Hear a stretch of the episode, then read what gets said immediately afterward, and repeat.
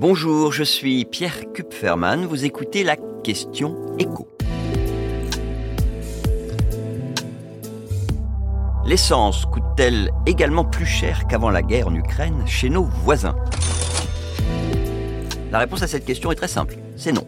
Et pour euh, s'en convaincre, il suffit de regarder les relevés de prix moyens hors taxe que publie chaque semaine la Commission européenne. Alors pourquoi hors taxe? Parce que la fiscalité n'est pas la même d'un pays à l'autre et donc les prix hors taxe permettent de faire des comparaisons très pertinentes. Et donc grâce à ces relevés, on peut voir qu'en moyenne, dans la zone euro, le prix hors taxe du SP95 a retrouvé fin avril le niveau qu'il avait fin février 2022, donc avant l'envolée liée à la guerre en Ukraine. Avec bien sûr des petites différences d'un pays à l'autre. Hein. Il est un peu moins cher euh, en Allemagne et au Luxembourg qu'il y a 14 mois, un peu plus cher en Italie, en Belgique, en Espagne.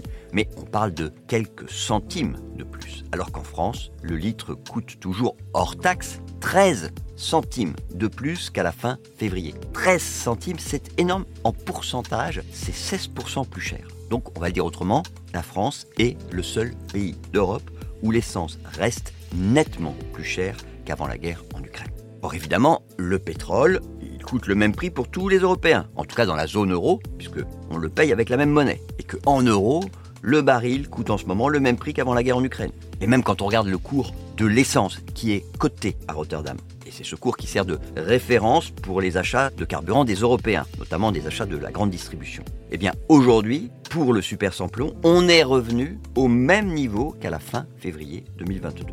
Alors comment on peut expliquer cette exception française? Bah, C'est une question qu'il faut évidemment poser à toute la filière, aux pétroliers qui raffinent le carburant, aux réseaux de stations-service, à la grande distribution qui euh, assure à elle seule, faut quand même le rappeler, plus de la moitié des ventes de carburant en France. C'est eux qui savent.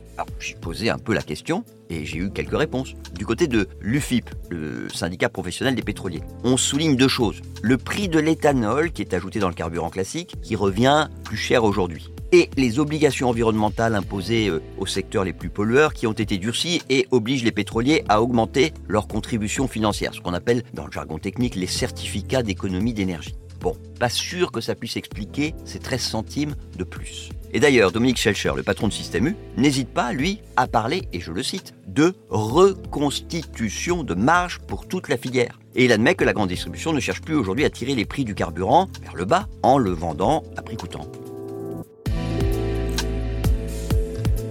Vous venez d'écouter la question écho, le podcast quotidien pour répondre à toutes les questions que vous vous posez sur l'actualité économique. Abonnez-vous sur votre plateforme préférée pour ne rien manquer et pourquoi pas nous laisser une note ou un commentaire. À bientôt.